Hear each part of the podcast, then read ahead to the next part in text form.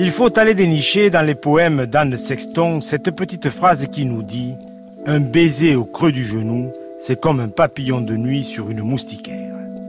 Car cette porte-là recèle bien des secrets. Quand, opaque et funeste vue de l'extérieur, elle procure une sensation de bonheur presque indicible lorsque l'on est assoupi dans la fraîcheur d'une pièce et qu'au dehors, le tumulte du monde n'en finit pas de gigoter dans la lumière pulvérulente sur le goudron chaud des canicules.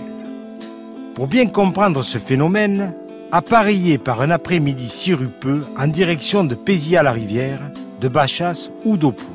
Vous y verrez dans ces villages maraîchers ou vignerons des maisons mitoyennes, souvent sans grande prétention, serties de fenêtres et de portes revêtues de gaz en métal très fin. Accessoires conçus pour protéger l'habitant du piqueur suceur indésirable, mandaté pour vous pourrir l'été et transformer vos nuits en urticantes obsessions.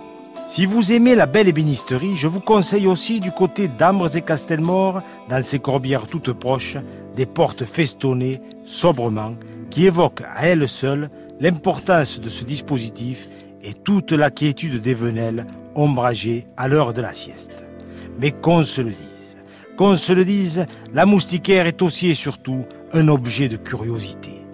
Combien de conversations surprises à l'abri de cette fine côte de maille ont alimenté la rubrique des cancans nocturnes quand nos vieux sortaient encore leurs chaises, rassurant comme s'ils allaient rester.